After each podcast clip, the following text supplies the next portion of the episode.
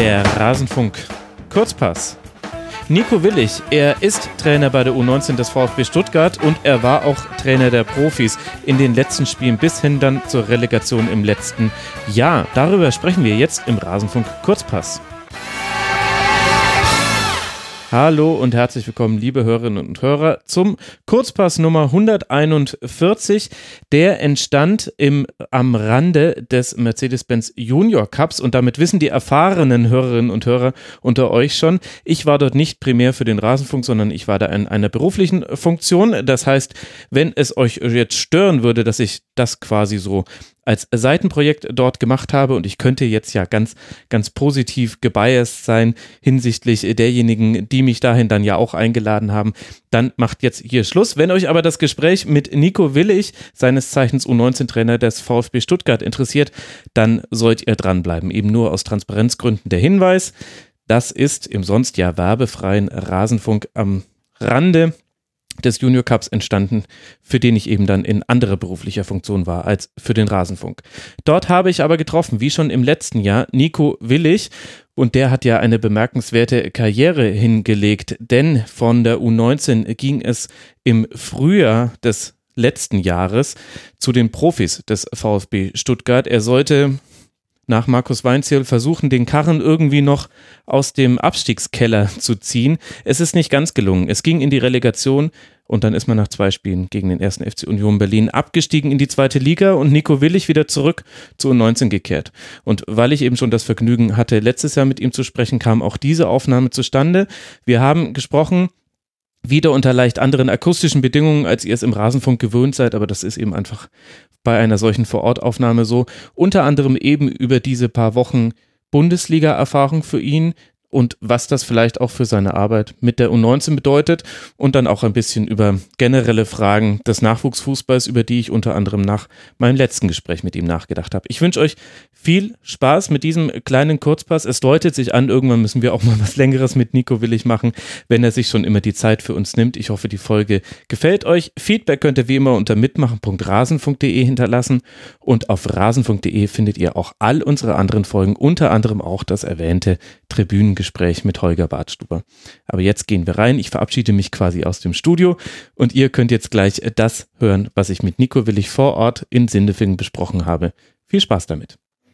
Neben mir sitzt ein alter Bekannter des Rasenfunks, Nico Willig, seines Zeichens wieder Trainer der U19 des VfB Stuttgart. Zwischendurch aber auch, so wie er es gerade äh, genannt hat, Feuerwehrmann der Profimannschaft. Hallo Nico, schön, dass du wieder hier bist. Hallo, ich bin gern wieder hier. Lass uns zuerst, weil es ein so besonderes Jahr war, auf das letzte Jahr nochmal zurückblicken. Wie hast du denn jetzt auch mit einigem Abstand die Monate vor allem im Frühjahr erlebt, als du dann plötzlich Relegation trainieren musstest, durftest, wie auch immer?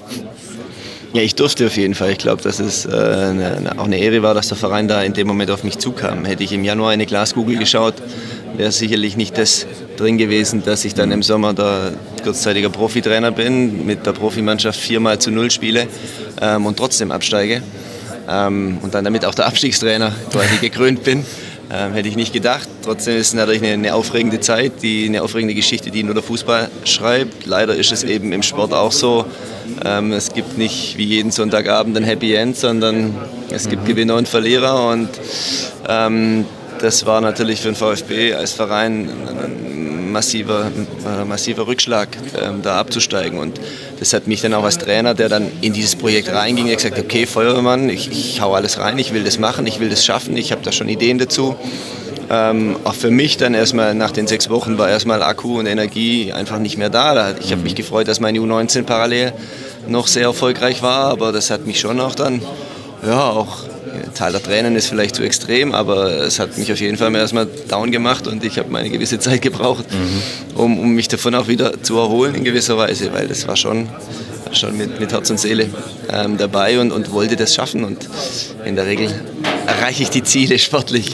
Ähm, zumindest glaube ich das. Und da ja. ist es leider nicht gelungen und die Auswirkungen waren natürlich gravierend. Und trotzdem wie gesagt, es ist Sport und man muss dann auch wieder aufstehen. Und ein halbes Jahr später bin ich jetzt wieder gern hier als U19-Trainer und mache übrigens meinen zweiten Podcast in meinem Leben. ja, da haben wir vorhin schon drüber geredet. Und der erste hier im Rasenfunk hat zu Reaktionen geführt. Da können wir ja jetzt gespannt sein, was jetzt passiert. Da werden viele Zuschriften wieder kommen. Aber sag mir doch mal, Was war denn der größte Unterschied tatsächlich dann von der U19 äh, zu den Profis in diesen sechs wilden Wochen, die es da für dich gab? War es, war es die Medienaufmerksamkeit? War es der Druck? Was hat sich da vor allem für dich verändert? Ähm, die Ansprache und die Arbeit mit der Mannschaft, die waren sich sehr, sehr ähnlich. Okay. Ähm, ich, das, da habe ich nicht, nicht gezaubert oder nichts Neues erfunden, sondern ich musste das machen, was ich tagtäglich mache und dann bin ich, bin ich authentisch und deswegen habe ich da auch nicht wahnsinnig viel andere Dinge mhm. gemacht. Das, das Drumherum ist das, was noch zusätzlich Energie zieht. Das gibt es im U19-Bereich nicht, aber dieses Drumherum, man kann sagen Druck, aber auch, auch sag mal, dieser Erfolgsdruck, dieses, dieses Gewinnen, Verlieren, dieses Schwarz-Weiß, das ist schon das, das, ist das was, noch, was noch viel, viel mehr äh, Energie und, und da reinhaut und natürlich die ganze Medienarbeit, wie, wie das dann dazu kommt, das ist auch Arbeit als Trainer. Da musst du dir auch mhm. Gedanken machen, was kommuniziere ich, was spreche ich an, was sind meine Themen, wie gehe ich daran, wie, wie, wie, wie verkaufe ich da auch gewisse Dinge, die ich der Mannschaft genauso verkaufe. Also das muss auch irgendwo deckungsgleich sein, ähm, damit da die Message und, und, die Gemeinsamkeit entsteht. Und das sind schon Dinge, da investierst du auch Zeit und Energie, weil das muss funktionieren. Wenn das nicht funktioniert, dann kannst du trainieren, wie du willst. Es muss alles zusammen funktionieren und das ganze Puzzle muss die einzelnen Teile ineinander bringen. Dann ist ein gutes Puzzle. Das war eigentlich das Ziel und diese Professionalität wollte ich schon haben. Deswegen hat mich insbesondere das Thema drumherum, die Medienarbeit, auch, auch TV nach dem Spiel und sowas, das sind schon Dinge, ähm, die ziehen schon Energie, die, die hauen schon rein. Und ist man da Einzelkämpfer oder wie kann man das angehen? Ähm, ich war nicht Einzelkämpfer, also ich saß nicht in meinem Kämmerchen ähm, und habe mir überlegt, das und das erzähle ich morgen, sondern ich habe einfach auch einen, guten Kumpel, der hat eine, eine, Agentur für sowas, der ist da auch nicht, nicht ganz professionell so und mit dem diskutiere ich dann Dinge und den diskutiere ich aber schon seit vielen Jahren. Ähm, dass ich Sachen mit ihm diskutiere. Und jetzt haben wir eben dieses Thema diskutiert und daraus entwickeln, haben wir dann Themen entwickelt und gewusst, die und die Fragen werden kommen. In die Richtung wollen wir auch Gespräche oder Medientermine lenken, Pressekonferenzen und dann hast du die Themen und dann weißt du da auch ein bisschen, was du für Antworten gibst, damit du damit auch ja, gewisse Ziele, eine gewisse Kommunikation erreichst. Es war, waren sehr wilde Ergebnisse damals auch. Im ersten Spiel gegen Gladbach gewonnen, im zweiten Spiel dann in Berlin mit einem nicht gegebenen Handelfmeter, der einfach auch vom VRR übersehen wurde knapp verloren und dann ging es am Ende in die Relegation. Was waren denn so die verschiedenen Stationen innerhalb dieser verschiedenen Spiele? Wie viel geht es denn zum Beispiel in so einer Situation noch um Taktik? Ähm, es geht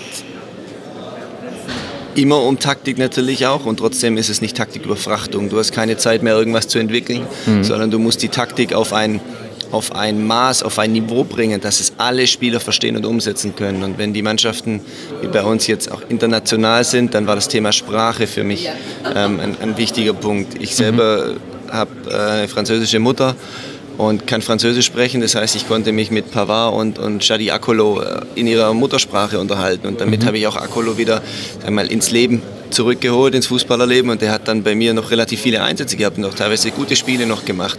Und mein Co-Trainer war spanischsprachig, damit konnte er die Südamerika-Fraktion. Und, und das, diese Puzzleteile führen dann zueinander. Zum einen fühlen sich die Spieler abgeholt, weil sie in ihrer Sprache kommuniziert wird mit ihnen. Zum ja. anderen kannst du die, die Taktik dann auf ein Niveau runterbrechen und ihnen es auch so erklären, dass es jeder dieser Spieler versteht und umsetzen kann. Und das war, das war eigentlich Teil der Strategie. Also ich habe jetzt nicht äh, versucht, den Fußball neu zu erfinden und das Detail und das Detail und noch das kleinere Detail dazu gefunden, sondern ich habe versucht, eine Basis zu finden, die alle Spieler verstehen und die alle top umsetzen können, um es dann auch gut auf den Platz zu kriegen. Und das war so ja, mit so eine Grundstruktur des Gesamten. Mhm. Und wie hast du dann aus taktischer Sicht, emotional kann man sich glaube ich vorstellen, die beiden Relegationsspiele erlebt? Also ich kann mich noch gut erinnern, beim Hinspiel äh, geht der VfB in Führung? Und ich habe es äh, zusammen mit einem äh, sehr innigen VfB-Fan gesehen und die hat sofort zu mir gesagt, jetzt wird es 1 zu 1 fallen, weil das ist einfach schon so häufig passiert beim VfB. Und ähm, tatsächlich langer Ball Anderson, jetzt auch nicht das überraschendste taktischste Mittel von Union Berlin. Und dann kommt direkt dann wieder dieser ja, in, dem, in der Situation auch klare Nackenschlag. Wie würdest du jetzt so in der Rückschau mit vielen Monaten Puffer dazwischen das taktisch so ein bisschen analysieren? Was waren die Schlüsselmomente, die da waren und vielleicht aber auch gefehlt haben? Ich glaube, dass also in der Vorbereitung auf das Unionsspiel haben wir sicherlich auch über lange Bälle auf Andersen gesprochen. Also das kann ich mir vorstellen, ja. ja. Ähm, aber die waren jetzt vielleicht neu in dem Moment, wo wir 1-0 führen.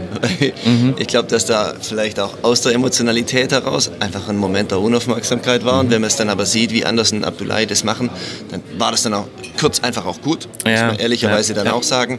Ähm, trotzdem insgesamt aus der taktischen Sicht gesprochen hatten wir im ersten Spiel sehr, sehr große Probleme genug Personal vorne so hinzukriegen, dass Union nicht so präzise auf Andersen spielt. Mhm. Ähm, und der an diesem Tag das einfach auch sehr, sehr gut gemacht hat. Und da haben wir ein bisschen die Nuance geändert im, im Rückspiel und da ist es uns insbesondere in der ersten Halbzeit taktisch, glaube ich, wesentlich besser gelungen. Wir hatten zur Halbzeitpause, glaube ich, 6 zu 1 Torschüsse. Mhm. Ähm, haben wir dann mit Raute gespielt und damit waren wir vorne griffiger und hinten war es dann auch von, von den Zuordnungen, vom Vordecken, vom, vom Abfangen und vom zweiten Ball, glaube ich, wesentlich, wesentlich besser und stabiler insbesondere auch Holger Wartschuber hat natürlich im Rückspiel mhm. auch da einfach ein richtig gutes Spiel gemacht. Den hatte ich im Hinspiel leider auch nur auf der Bank. Deswegen sind es taktische, personelle Dinge, die wir angepasst haben und dann, ja, die dann das Spiel fast in die richtige Richtung gelenkt hätten, weil die erste Halbzeit in Berlin war, glaube ich, schon ein guter Schritt, wenn wir da einzeln in Führung gehen. Mhm. Dann Mit dem Freistoß, der dann aberkannt wurde. Hätte, wie auch immer, es ist so, wir haben zweimal das Spiel nicht gegen den Zweitligisten gewonnen und ähm, damit sind wir dann auch mit den sagen wir, 27, 28 Punkte verdient abgestiegen. Mhm. Tröstet es, dass jetzt auch viele Bundesligisten, also Erstligisten nicht damit klarkommen mit den langen Bällen auf Anderson? Genau, das, das, ja tatsächlich, das tröstet. Und ich muss auch sagen, ich bin im Verlauf der Vorrunde ein bisschen Union Berlin-Fan geworden, weil mit diesen Mitteln sie es schaffen, den Gegner so ein bisschen auf ihr Niveau zu ziehen, mhm. runterzuziehen. Und das haben sie auch in dem Spiel gegen uns gemacht. Mhm. Und das, das ist auch eine Qualität im Ergebnissport. Das ist nicht immer schön anzuschauen, aber es ist eine Qualität. Und ähm, das zeigt, dass man hat gesagt, das sind die schlechtesten der zweiten, also von den drei, die da vorne mitspielen in der zweiten Liga. Aber wenn man jetzt die Bundesliga sieht, dann sind es halt die besten mhm. ähm, vom, vom Punktestand. Und das tun sich wahnsinnig viele Mannschaften sehr, sehr schwer. Und ja, es tröstet etwas. Es macht es nicht besser, aber es tröstet etwas, weil es ist schon es haben auch andere Mannschaften große Probleme, gegen mhm. diese Art zu spielen, zu widerstehen und die hatten, oder zu bestehen und die hatten, die haben noch eine höhere Spielerqualität als wir. Okay, und dann, ich Nee, ich lasse jetzt alle emotionalen äh, Fragen weg. Das äh, darfst du nämlich auch gerne für dich behalten, finde ich. Aber dann äh, ähm, kommst du wieder zurück zu U19, musst irgendwie die Akkus wieder aufladen. Hat denn diese Zeit im Profifußball auch deine Ansprache jetzt an deine jetzige Mannschaft, deine alte und zum Teil neue Mannschaft verändert? Ich hatte ein bisschen Zeit, um die Akkus aufzuladen. Immerhin hatte ich ja dann knapp vier Wochen Urlaub oder Sommerpause dann. Deswegen ähm, war dann der Bock auf U19 ab 1. Juli dann schon, schon wieder da. Trotzdem muss man auch da sich wieder neu finden. Das ist eine neue Mannschaft, eine neue Situation. Ähm, man hat schon was zu erzählen natürlich dann in dem mhm. Moment. Die, vielleicht bilde ich es mir ein, aber die Jungs gucken schon ein bisschen anders hin und hören mhm. auch ein bisschen anders zu vielleicht. Okay. Und trotzdem habe ich jetzt nicht mein Wesen und meine Art des, des Coach-Seins verändert. Also die, die, ich habe den gleichen Zugang zu den Spielern, ich bin gleich kritisch, ich bin gleich lobend, ich bin manchmal Freund, manchmal bin ich auch ähm, nicht der Freund der Spieler. Also ich glaube, dass diese, dass diese, diese, die Art und Weise das, das Gleiche weiterhin ist. Vielleicht sehen die Spieler jetzt mittlerweile in mir einen bisschen einen anderen Trainer, weil ich ein bisschen mehr Erfahrung habe. Für mich selber ähm, ist es eine Erfahrung und ich, also ich habe da auch viel gelernt in dieser Zeit und trotzdem äh, es ist einfach ein Schritt in, in, einem, in einem Lebensweg eines Trainers, der jetzt dann weiterarbeitet und ich glaube, so soll es die nächsten Jahre hoffentlich auch weitergehen, dass ich mich regelmäßig mit weiteren Erfahrungen verbessere und das dann auf Spieler übertragen kann. Aber erstmal weiter im Nachwuchsbereich? Ja, ich habe jetzt beim VfB meinen, meinen Vertrag ähm, verlängert und zwar gleich um vier Jahre. Ähm, der, der, Hintergrund ist dessen, dass VfB sich sehr um mich bemüht hat, dass wir auch einige Dinge in letzter Zeit jetzt auch angestoßen haben, ähm, die ich auch weiter, weiter mitarbeiten will. Und, und deswegen ist es schon ein, ein klares Commitment ähm, zum VfB NLZ irgendwo. Ich, ich bin da sehr gern tätig. Ähm, wenn da je irgendwas anderes irgendwann mal passiert, wie es in der Schnelllebigkeit ist des Fußballs, werde ich auch drüber nachdenken, das ist ja klar. Und dann muss man sich auch an einen Tisch setzen und, und sich einfach ähm, ja, klipp und klar unterhalten und eine gemeinsame Lösung finden. Und trotzdem ist dieses, diese Unterschrift, diese Verlängerung von mir einfach ein klares Bekenntnis. Ja, ich mache das gern und ich, ich, bin da auch gern bereit, noch weiter ähm, zu arbeiten und, und sitze jetzt nicht auf gepackten Koffern und will so schnell wie möglich jetzt irgendwo ganz oben ähm, irgendwie rein. Also diesen Größenwahnsinn habe ich jetzt nach sechs Spielen Bundesliga-Trainer ehrlicherweise nicht entwickelt, sondern ja. bin da, glaube ich, noch als Abstiegstrainer ähm, auf dem Boden der Tatsachen. Okay, jetzt sitzen wir ja hier wieder beim Junior Cup und äh, ich habe mich auch schon sehr gefreut, äh, dass wir uns hier wieder treffen würden äh, freue mich, äh, dass wir uns äh, duzen dürfen, weil du jetzt sagst, zweite Podcastaufnahme ab jetzt, ab jetzt, jetzt äh, ganz enge Bünde. Ich habe über eine Sache länger nachgedacht, äh, die du damals vor ziemlich genau einem Jahr in dem kurzen Gespräch, was wir hattest, gesagt haben. Und zwar ging es da um die Gier der jungen Spieler, den, den Mut, ähm, eigene Grenzen zu überwinden. Und du hast es dann auch mit einer gesellschaftlichen Komponente verknüpft, dass du gesagt hast, naja, man würde sehen, zum Beispiel am Beispiel von Frankreich, dass da viele Spieler ähm, in die absolute absolute Topspitze kommen, die eben aus sozialen Verhältnissen kommen, die es einfach heruntergebrochen nicht so gut geht wie vielen deutschen Spielern. Bist du, hat sich bei der These was getan oder würdest du weiter sagen, das ist einer der wesentlichen Unterschiede, warum manchen deutschen Talenten vielleicht in den entscheidenden Momenten, ja, es hört sich ein bisschen einfach an, aber der Biss fehlt? Ja, bleibe ich weiterhin dabei. Ich glaube, dass, dass ich sogar noch weitere Erfahrungen diesbezüglich gemacht habe und weitere mhm. Beispiele es, es in, in, in, allen Vereinen dieser Welt, glaube ich, gibt, die sich das da zeigen. Ähm, der, auch nochmal für Deutschland gesprochen, der Wert der Schule in Deutschland ist, ist sehr, sehr hoch. Und unsere Spieler, wir wollen und wir müssen das als NLZ machen. Das, das hat auch ein gesellschaftliches Ziel, natürlich diese Spieler mit einem Schulabschluss mhm. ähm, rauszubekommen. Wir können nicht nur sagen, hey, ihr seid 14 und jetzt versucht Profi zu werden oder landet in der Gosse, sondern wir müssen die einfach auf zwei Straßen oder auf zwei, auf zwei Wegen im Prinzip ausbilden, sowohl schulisch als auch fußballerisch. Und ähm, deswegen haben wir die Jungs auch relativ lange in der Schule, während in anderen Ländern es nicht so lange Schule gibt und die Jungs viel, viel früher Profis sind oder versuchen Profis zu sein. Und ich glaube, das, das wirkt sich schon nach aus. Und wie du sagst, mit der Gier, das sind oft Spieler, die aus afrikanischen Ländern auch oft dann kommen oder aus Kolonien. Und da steckt natürlich noch was ganz anderes dahinter. Eine Familie, die das unbedingt haben will. Und wenn man dann aber unsere Spieler sieht, dann sind das auch Spieler aus, aus sozialen Schichten, aus allen sozialen Schichten irgendwo. Und trotzdem ist bei den Spielern in den Gesprächen, ja, ich will Profi werden, aber, aber auch immer der Notnagel, ja, aber wenn es nicht klappt, dann, dann gehe ich studieren oder dann mache ich ja. da was. Also das spricht ja auch für die Spieler. Mhm. Das spricht ja auch für die Spieler und trotzdem ist es dann vielleicht ein Unterschied. Sie kämpfen nicht zwingend um ihre Existenz, sie kämpfen mhm. für ein Ziel, aber sie wollen im Endeffekt müssen wir beides pushen und beides unterstützen, aber wir wollen sie auch im Leben haben. Und wir wollen sie ja nicht nur durch den Kamin heizen und werd Fußballprofi oder geh wohin du willst. Also ja. das ist ja auch für uns als NEZ oder als Trainer ähm, wichtig, dass, dass, dass, das, dass die jungen Menschen auch als Persönlichkeiten unterstützt werden und wenn es als Fußballprofi nicht klappt, dass sie einen anderen Weg im Leben gehen. Ja, genau. Und an diesem Punkt habe ich nämlich weiter drüber nachgedacht, weil ich mir die Frage gestellt habe, es ist ja eigentlich gar nichts Erstrebenswertes, dass, äh, dass man eben alles auf die Karte Fußball setzt, weil eben die Wahrscheinlichkeit, es zu schaffen, für egal wie, wie gut man auch hier bei diesem Turnier spielt, ich meine, für, für deine Mannschaft läuft es jetzt gerade sehr gut, ähm, die Wahrscheinlichkeit ist immer noch sehr gering, im Profifußball zu landen. Und gleichzeitig, finde ich, gibt es eine Schnittmenge bei dieser Frage der, der Gier und auch der Art der, der Spielertypen, die man da hat, nämlich die, Schnitt, ähm, die Frage nach, ähm, Deutschland würde mehr Individualisten brauchen, mehr Spieler, die im 1 gegen 1 Situationen lösen und die vor allem auch vielleicht mal einen ein Weg gehen, der auch nicht immer taktisch erstmal der sinnvollste ist, aber der vielleicht in der Sekunde in diesem Spiel dann alles aus der Ordnung bringen kann. Und ich frage mich, wie man das überhaupt schaffen will. Ich habe jetzt ganz viel dazu gehört, äh, von, von Maike Schönweiz, von, von Oliver Bierhoff, äh, von ganz verschiedenen Trainern. Aber so richtig eine, eine Methodik, wie man das umsetzen kann, erschließt sich mir daraus nicht. Wie schafft man das? Individualismus zu fördern, obwohl wir doch eigentlich an allen anderen Ecken versuchen, ähm, taktische und andere Gesamt, äh, Gesamtkonzepte äh, unterzubringen. Ähm,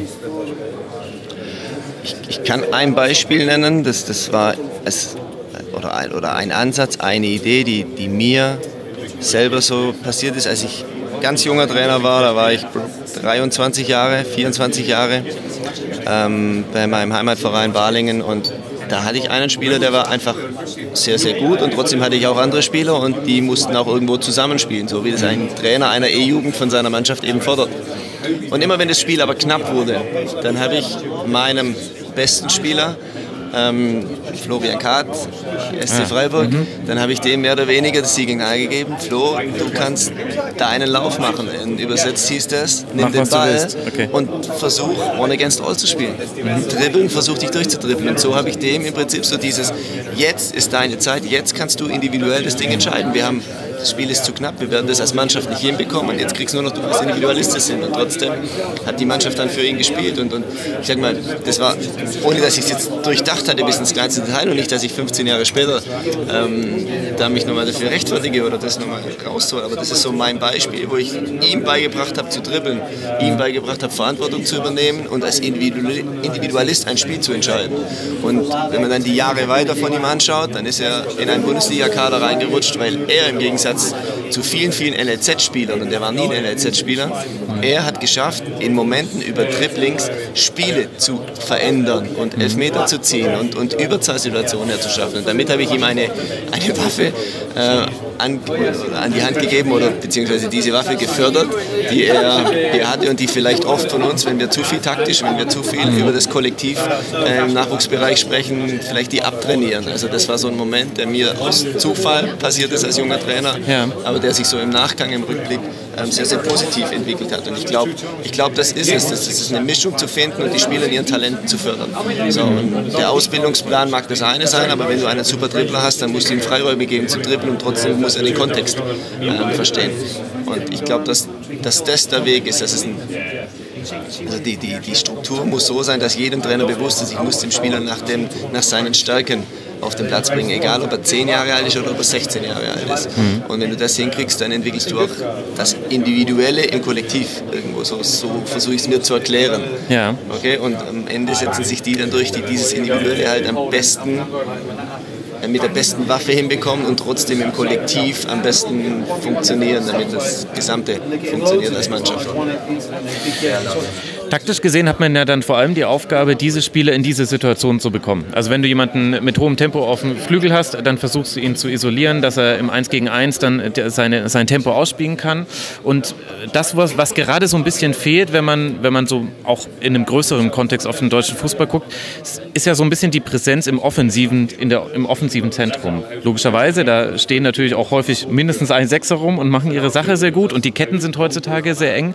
Aber wie kann man das denn schaffen, taktisch gesehen in diese interessanten Räume reinzukommen? Ist, ist das dann vielleicht der Auftrag an dich, ähm, mannschaftstaktisch gesehen, es zu schaffen, diese Räume zu besetzen und dann können die Spieler mit ihrer individuellen Klasse in diesen Räumen macht eben dann das eine gewonnene Dribbling, der eine durchgesteckte Pass macht eben an der Stelle den Unterschied. Und deine, deine Aufgabe ist es, die Schachfiguren quasi so hinzuschieben, dass dann derjenige da auch den Ball am Fuß hat, der das am besten umsetzen kann wenn wir jetzt wieder von U19-Bereich reden, dann, dann ja. geht es natürlich auch um die Entwicklung von Spielern. Ähm, und wenn du natürlich sagst, du willst einen, einen neuen nach vorne entwickeln, dann, dann musst du natürlich auch Formen schaffen, die nicht nur isoliert sind, der und ein Innenverteidiger duellieren sich und setzt sich durch, sondern du musst natürlich auch Spielformen schaffen, die genau diese Situation regelmäßig provozieren. Und je größer da der Kontext ist, im 11 gegen 11, ist es eben nicht so oft, wie du, wenn du jetzt die Spielform so kreierst, dass sie eben 5 gegen 5 stattfindet ja. und der dann in die Position reinkommt. Und du kannst ja jetzt schon auch gewisse Schwerpunkte setzen. Wenn du sagst, das ist ein wirklich sehr, sehr guter Spieler, dann machst du solche Formen vielleicht auch öfters, dass du diesen sehr, sehr guten Spieler dann noch öfters in die Situationen reinbringst und mhm. weiterentwickelst. Und dann lässt du halt nur zwei mittelmäßige Flügelspieler hast, sag ich jetzt einmal mal, dann machst du Flügelformtraining nicht so oft, wie du das für mhm. den Zentrumsspieler vorne drin hast, damit da einfach eine Entwicklung ist, weil das ist das Talent. Und so kannst du dich schon ein bisschen orientieren und auch dein Training danach ausrichten. Ja. Und nicht nur vom Wochenende, ich brauche gegen den Gegner das und das, sondern eher von den Spielern aus das Training zu planen. Was sind, ja, was sind Positionen, die, wo wir wirklich auf hohem Niveau sind und das wir noch höher kriegen wollen und entsprechend so dann auch zu trainieren und nicht nur, wir spielen am Wochenende gegen einen tiefstehenden Gegner und müssen den mit 4-4-2 über 27 Ecken in den Rücken hinten rein ein Doppelpass-Tor. Also das ist Theorie und da geht es als U19-Trainer um Spielerentwicklung und deswegen liegt da auch der Fokus und das ist auch der Ausgangspunkt für alles, was der Woche passiert.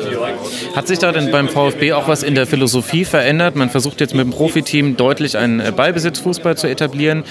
jetzt auch untermalt noch äh, von einem Trainerwechsel, der aber auch quasi in dessen Geist steht. Also wo Thomas Hitzesberger sagt, wir haben den Kader auf einen Ballbesitzfußball hin ausgerichtet und deswegen soll quasi auch der Nachfolge und neue Trainer dieser Philosophie ähm, sich verschreiben und soll dazu einfach passen.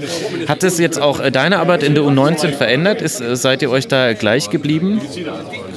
Insgesamt ist es im Nachwuchs vom VfB so, dass du automatisch ähm, Ballbesitz dominierend bist, weil du einfach den Gegner oder vielen Mannschaften einfach auch vom Spielerpotenzial her überlegen bist. Ähm, deswegen ist es jetzt nicht, wir haben bisher nicht tiefstehend Kontern gespielt als VfB, sondern wir waren immer schon mit Ball relativ dominant. Und das, mhm. dass das jetzt die erste Mannschaft übernommen hat, ähm, es ist übernommen jetzt auch als, als, ihr, als ihr Thema, ja. als ihr Philosophie, ist jetzt nichts Neues und verändert jetzt unser, unser, unsere Arbeit nicht massiv. Es verändert es natürlich schon in Nuancen, weil wir passen uns an, wir, wir unterhalten uns, wir versuchen Ideen natürlich aufzunehmen aufzunehmen, dass Spieler, die hin und wieder Profis trainieren, aber oft bei uns, dass denen der Übergang natürlich auch leichter fällt oder gewisse Dinge dazu übernehmen, zu kopieren als Vorbereitung. Das ist unser Job und das machen wir da auch gerne. Ähm, aber die Philosophie ist jetzt noch nie grundlegend anders gewesen im Nachwuchsbereich bei uns. Von dem her ist es jetzt nicht komplett was anderes. Okay, und dann würde mich interessieren, welche Rolle spielen dabei Lockbälle? Ähm, wenn, wenn du als Ballbesitzteam spielst du dann gegen einen meistens relativ tiefstehenden Gegner. Ist selten, dass man mal oder eher so phasenweise, dass man höher angelaufen wird. Das heißt, in der Regel steht dir da irgend so ein 4-4-2 oder ein 5-4-1, irgendwie sowas in der Art steht dir da entgegen. Und die Ketten sind ja heutzutage relativ eng bei den meisten Mannschaften. Das heißt, man hat einfach Schwierigkeiten, genau in die Bereiche des Feldes zu kommen, wo es eben dann einfach äh, Torgefahr auch heraus kreiert werden kann. Und jetzt gibt es vereinzelte Trainer, Julian Nagelsmann ist da sicherlich einer, der das am häufigsten einsetzt, die die Lockspelle spielen lassen. Also Bälle, die so ein bisschen vor die Ketten gehen und man hofft, dass sich dahinter etwas in Bewegung setzt oder man lässt einen Spieler entgegenkommen und in dessen Rücken stößt jemand in die Diagonale. Ist das vielleicht so der Schlüssel, den die meisten Teams der vielen Teams einfach noch fehlt, weshalb es in solchen Spielen oft sehr statisch zugeht? Ja, ich, glaube tatsächlich, dass dann in solchen Spielen oft die Angst ist, ja, ich will nicht den Ball verlieren, weil der. Gegner hat auch gesagt, ja, kein Konter kriegen gegen die. Also spielst du natürlich ja. auch ähm, wesentlich sicherer mit angezogener Handbremse und die besten Momente entstehen eigentlich eher darum, wenn du, wie du sagst, den Gegner mal lockst, wenn vielleicht mal ein Pass gar nicht so präzise ist ja. und der Gegner jetzt das Gefühl hat, oh, jetzt komme ich ran. Der berühmte absichtliche Fehlpass, ja. Also, ganz so krass ja. gesprochen, aber auf, daraus entsteht auf einmal eine Dynamik, nämlich auch, weil der Gegner rauskommt und sich was erhofft und jetzt entsteht für dich auch Dynamik, weil es jetzt Räume hat. Also deswegen ähm, muss es, glaube ich, in solchen Momenten auch mal ein bisschen riskanter zugehen. Riskanter mit einer klaren Absicherung natürlich dann in den hinteren Linien wegen mir, aber trotzdem musst du da hinkommen und nicht nur Safety und quer, quer, quer und irgendwann wird mal ein Loch aufgehen, sondern den Gegner auch ja, irgendwo auch dazu zu bringen, selber mal aktiv zu werden, dass er versucht, in die Balleroberung zu kommen, dass er versucht, einen Konter anzusetzen, dass er mal rauskommt, weil er glaubt, er kommt jetzt am Ball, damit es dann mit, wegen mir zwei schnellen Kontakten über ein Direktspiel dann auf einmal einen offenen Raum gibt. Also das, mhm. das gehört schon dazu und ich glaube, da musst du so rangehen, dass du sagst, nicht die Konter verhindern, sondern wie du sagst, den Ballverlust dann auch sofort wieder ähm, zu kontrollieren ja. oder dann eben auch einen, einen, kreativen Moment zu entwickeln. Ruhig riskant zu spielen, kreative Momente zu entwickeln, dass dann Gegner eben auch in Bewegung kommen und aus dem raus schaffst du es dann mal hinter die Kette das ist halt immer so abstrakt, wenn man so drüber spricht, finde ich. Ich frage mich, wie kann man das äh, systematisieren? Also sind das dann Bälle, die man äh, bewusst in Schnittstellen äh, reinspielt, die man in den Halbraum reinspielt? Sind das vielleicht auch mal Dribblings? Ich habe das Gefühl, dass jetzt so als Entwicklungsstufe, wenn wir mal bei Julian Nagelsmann bleiben, ist so quasi die Weiterentwicklung vom Hoffenheimer Fußball zum Leipziger Fußball, dass häufiger auch Spieler aus der vorletzten oder der letzten Kette sogar andribbeln und damit ja den Gegner zu einer Reaktion zwingen. Was ist da so deine Philosophie? Was versuchst du mit der U19 umzusetzen? Umsetzen? Das sind, glaube ich, hochkomplexe mannschaftstaktische Sachen und, und das Training einer U19 ist nicht hochkomplex mannschaftstaktisch. Mhm. Ähm, da geht es wirklich viel, viel mehr um, um Basisdinge, um individuell technisch-taktische Dinge, aber auch um gruppentaktische Dinge. Das, das ist für uns der totale Schwerpunkt. Ähm, und da gehe ich eben so ran, dass ich dann eben den Spielern sie animiere dazu, riskant zu spielen, ris riskante, Sachen, äh, riskante Sachen zu machen, sie auffordere, kreativ zu sein mhm. ähm, und, und gemeinsam dann auch Lösungen zu entwickeln über schnelles, direktes Spiel, was manchmal dann auch eben auch in die Hose geht und trotzdem mhm. kann eine Mannschaft dann als Block wieder funktionieren. Also es ist wirklich hochkomplex auf das gesamttaktische Maximalniveau zu kriegen, diese Zeit nimmst du dir in der U19 dann nicht. Und wie ist es dann auf der individualtaktischen Ebene? Ich hatte ein interessantes Gespräch neulich mit, ähm, mit jemandem, der sich so ein bisschen mit dem neurowissenschaftlichen Zusammenhängen im Fußball äh, beschäftigt und der unter anderem äh, gesagt hat, man kann feststellen bei, bei besonders guten Passspielern, dass die im Moment des Passes nie auf den Mitspieler gucken, wo sie hinpassen, sondern immer nur auf den Ball. Also das sind so ganz kleine Details, wo man wirklich bei jedem einzelnen Spieler im Grunde in die Analyse gehen müsste und diese kleinen Dinge dann verändert. Wie schaffst du es denn dann, sowas in den Trainingsalltag, bei dem ja ganz viele andere Dinge auch trainiert werden müssen, zu integrieren? Ist das überhaupt möglich? Ist es möglich? Ich, ich, ähm, ich glaube, das ist ein Teilziel, das immer dann entsteht, wenn du Trainingsformen machst, die, ja, die, die vielleicht Chaos sind, aber die auch ähm, sehr, sehr viel Drucksituationen haben. Ich glaube, dann entwickeln Spieler, die da ein gewisses Grundtalent haben, einfach solche Fähigkeiten nochmal weiter. Wenn der Rahmen, wenn sie nur dadurch eine Lösung für die Situation haben. Und ich glaube, das, das, der Kern liegt schon drin, dass du es in sehr oder dass du die Spieler in sehr komplexe auch Überforderungssituationen bringst. Und das, ja. egal ob Überforderung oder Chaos.